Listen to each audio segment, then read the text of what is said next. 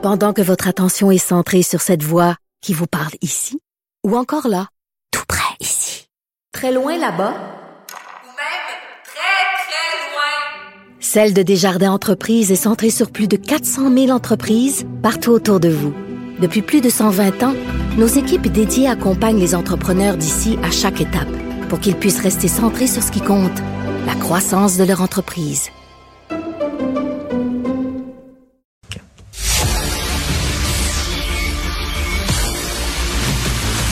Jean-François Lisée. On va juste dire qu'on est d'accord. Thomas Mulcair. Je te donne 100 raison. La rencontre. C'est vraiment une gaffe majeure. Tu viens de changer de position. Ce qui est bon pour Pitou est bon pour Minou. La rencontre. Lisée. Mulcair. Alors, Thomas Mulcair, donc, euh, euh, Justin Trudeau a eu euh, dû à demander l'aide de Jack Minsing pour se tenir debout. Tu en penses quoi? Oui, ben, c'est bon pour les libéraux et j'oserais dire, beaucoup de gens au Canada disent, ouf, on va être épargné une autre élection rapidement parce qu'on en a déjà eu hmm. deux élections fédérales en deux ans. Les gens commencent à en avoir leur top. Mais pour Jagmeet Singh et le NPD, ça va vraiment être problématique. Il est en train de coucher avec Trudeau et de quel droit il va pouvoir critiquer les libéraux lors de la prochaine campagne? Évidemment, il y a beaucoup de gens, moi inclus, qui pensent que Trudeau ne sera pas là pour la prochaine campagne. Il va céder sa place soit à Chrystia Freeland, son excellente vice-première ministre, ou à Mark Carney, euh, le, tout à fait extraordinaire hmm. ancien gouverneur de la Banque du Canada, qui est aussi, euh, qui piaffe d'impatience de, de s'essayer. Moi, je veux, dire que ça m'a rappelé un peu des, des bons souvenirs de 2008 lorsque Jack Layton et Stéphane Dion ont signé une vraie coalition avec un appui du bloc qui ressemble beaucoup à l'appui que Singh s'apprêtait à donner à Trudeau. C'était un appui pour les votes de confiance. C'était un appui pour les votes concernant l'argent, les budgets. Mais le pauvre euh, M. Singh, il va avoir énormément de difficultés parce que dès la semaine prochaine, on s'attend à ce que Stephen Guilbeault présente le plan tant attendu des libéraux pour réduire de 40 d'ici 2030, ça c'est demain matin, en termes d'administration publique, les euh, gaz à effet de serre du Canada par rapport à ce qu'on produisait en 2005. La question va être de savoir, est-ce que Singh va se faire jouer un tour? Moi, je peux vous dire que je prédis que oui. Trudeau ne va pas respecter sa promesse phare d'avoir oh. une limite absolue des émissions de gaz à effet de serre dans le secteur pétrolier et gazier. Pire que ça, dans les jours qui vont suivre cette, cette annonce de leur plan, parce que ça va être ambitieux, mais ça sera juste du papier. Mais ils vont approuver le, le fameux projet Baie du Nord à Terre-Neuve-Labrador, qui va mettre complètement KO toute velléité de respecter ce que Trudeau est en train de dire à Glasgow il y a à peine quelques mois. Donc, bonne chance à Singh de justifier ça avec ses membres. C'est ça, aller coucher avec quelqu'un en politique tu sais jamais quel tour ils vont te jouer. Jean-François, est-ce que tu es d'accord? Est-ce que tu penses que euh, Justin Trudeau va, va, va tromper Jack Singh? Ben, tromper, c'est-à-dire que Singh doit savoir ce qui s'en vient. Alors, c'est un calcul de risque. Bon, d'abord, moi, je suis, euh, j'ai toujours été euh, l'homme des alliances et des coalitions. Je pense que notre Parlement, lorsqu'on a un gouvernement minoritaire, on mm. devrait développer une, une tradition, une pratique que c'est normal pour les partis euh, de s'appuyer ou peut-être de faire des coalitions d'entrée. Là, il n'y aura pas de ministre du NPD au sein du gouvernement libéral, mais moi, je suis pas opposé à ça. évidemment, c'est toujours un calcul politique pour voir ben, qui va s'en tirer à la fin. Euh, donc, je pense que Singh doit se dire, ben, moi, je vais me présenter à l'élection euh, de 2025 en disant, c'est grâce à moi que vous avez un service dentaire gratuit ou moins cher. C'est grâce à moi que vous avez une assurance euh, médicaments, ce qu'ils n'ont pas au Canada anglais. On en a au Québec, mais eux n'en ont pas. Et donc, euh, maintenant, vous avez euh, vu comment je peux imposer, même dans l'opposition, des grands programmes sociaux. Élisez-moi Premier ministre. Est-ce que ça va marcher? Est-ce ça ne marchera pas? Difficile à dire. Mais effectivement, il n'aura pas à, à, à. C'est-à-dire, il doit voter pour les budgets. Il n'a pas mm. à, dire qu'il est d'accord avec les autres législations du gouvernement avec lesquelles il est en désaccord. Donc, il peut critiquer la politique environnementale, par exemple, si elle n'est pas dans le budget. Alors ça, c'est le, le problème de, de Trudeau de faire en sorte de ne pas attacher ces, ces, ces- ces propositions-là qui heurtent le NPD à des votes de confiance. C'est un jeu d'équilibriste. Mais comme Tom, Tom dit, euh, les gens qui sont très contents, c'est tous ceux qui veulent pas retourner voter une élection fédérale dans un avenir proche. Ça, c'est beaucoup de monde. Moi, Euh, je vais me permettre d'ajouter, Richard, qu'il y a un autre groupe de personnes très contents.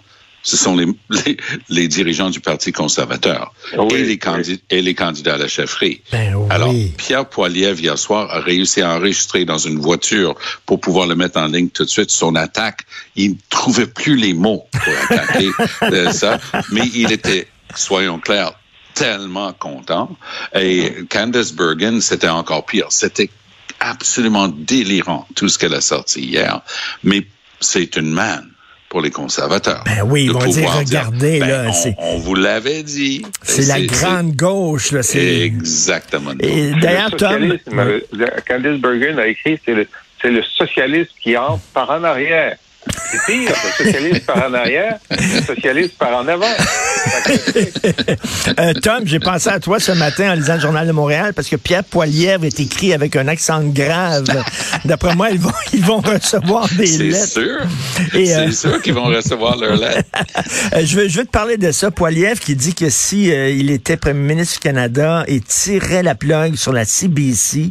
Et euh, aujourd'hui, notre confrère Guy Fournier, dans le Journal de Montréal, dit la disparition de la CBC ne serait pas perçue comme une tragédie par les Canadiens anglais. Est-ce que tu es d'accord avec ça?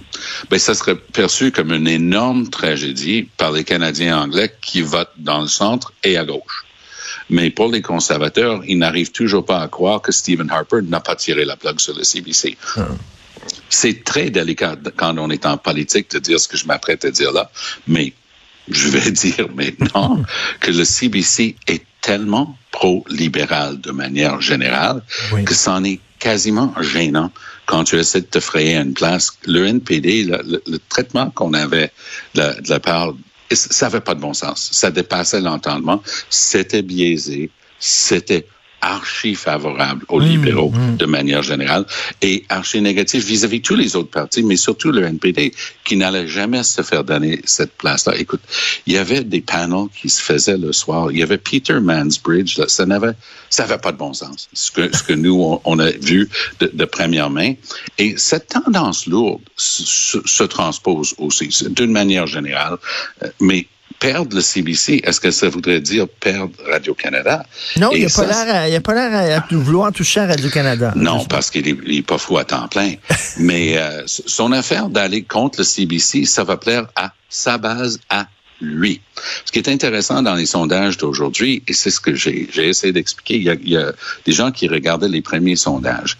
Bon, Pierre Poilievre, boum, il est sorti, il est en avance, mais chez les électeurs actuels du Parti conservateur, le tour sera joué quand Patrick Brown, Jean Charest, Aitchison et d'autres vont, eux, commencer à vendre les cartes. Et le sondage démontre que les possibilités pour Jean Charest de croître, il a une base, un univers d'électeurs plus large que Poilievre en Ontario. C'est ça la bataille pour le cœur et l'âme du Parti conservateur.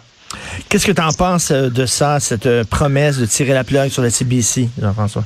Bon, alors, c'est une vieille promesse euh, des, euh, des conservateurs. Euh, ils détestent le CBC pour s'en pour s'en confesser. Il y a eu, euh, euh, bon, évidemment, des, des coupures très, très importantes là, de, du gouvernement Harper. Ensuite, dans certains programmes, il y en a qui disaient, bon, ben, c'est la télé de CBC qu'on va abolir, mais pas la radio. Ben oui. Il y a, il y a un genre de, de, de, de- d'émotion positive dans, dans la trame narrative historique pour la radio de, de, de Radio-Canada. Euh, Otto, lui, disait qu'il allait couper euh, tout l'Internet. Il voulait pas l'Internet de Radio-Canada, puis il voulait pas News World, qui est le, le RDI. Euh, là, Poliev est plus ferme. Lui, tout le réseau anglais, quel qu'il soit, va finir, va- il va tirer la plug, mais sur le réseau français, c'est pas clair parce qu'il a dit qu'il aimait bien RDI, mais il n'a rien dit sur le reste de Radio-Canada. Alors, moi, comme tu sais, il m'arrive de parler à RDI. Oui. Je suis content de savoir que je garderai mon contrat là. Dans un conflit d'intérêts. oui, mais je, je déclare mon conflit d'intérêt. Et pour, euh, mais tu sais, Tom, vous avez une émission au NPD euh, au Canada anglais, c'est euh, This Hour as 22 minutes. Ben, ça, C'est c'est. très, très pro NPD. Ça, je dois dire ça. Il travaille fort pour vous autres. C'est bien. Qui est, qui est le genre Mais de c'est, moi, je suis plus dedans. J'ai plus de carte de membre. Je, je contribue aucunement. J'ai participé à rien. Moi, moi, j'ai, quand j'ai accroché mes patins en quittant la politique en 2018, c'était pour moi une condition. Je pouvais pas commenter la chose politique si je demeurais de quelque manière que ce soit active en politique. Donc, j'ai pas plus de lien avec le NPD aujourd'hui qu'avec le Parti libéral de- du Québec. Il reste une, une minute seulement. Le passage de Michael Rousseau devant le commissaire euh, aux langues officielles, qu'est-ce que tu en penses, Jean-François? Moi, je pense qu'il faut virer son prof de français immédiatement. Et en plus, il paraît qu'il y en a deux. Il y a deux tuteurs qui lui donnent des devoirs tous les jours. Ben, ça marche pas. Franchement, alors moi je pense qu'il faut qu'il appelle tout de suite Louise Deschâtelet pour parler à cette vieille prof de français et qu'elle se mette sur son cas immédiatement. Tom? Un peu plus sérieusement, je vais me permettre de dire qu'au moins le gars, il est en train d'essayer. Puis tu peux imaginer, Oui. dans un bureau, avec une tutrice ou un tuteur, c'est une chose. Mais devant les caméras, en commission parlementaire, puis même si son anglais était infiniment meilleur que le français tout à fait approximatif de M. Rousseau, moi, je me souviens d'avoir été vraiment embêté quand les médias se sont mis sur le dos de Pauline Marois parce que son, fran- son anglais n'était pas suffisant pour quelqu'un qui aspirait gérer le Québec. Là, je me suis dit, garde, on va pas quand même commencer à donner des cours et des tests pour des gens en politique qui font un effort honnête. Alors, Rousseau, je pense, il, il a mangé une mornif, il l'a compris, il est allé se confesser hier. Moi, je- peut-être une demi-break pour Michael Rousseau à ce stade-ci, puis rendez-vous dans six mois.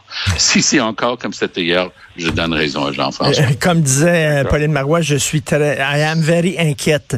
I am very inquiète. Alors, Tom, Don't t'as- be, don't be inquiet. Don't be. Don't be inquiète. inquiet. Exactement. Merci à vous deux. On se reparle demain. Bonne journée. Bye. Salut.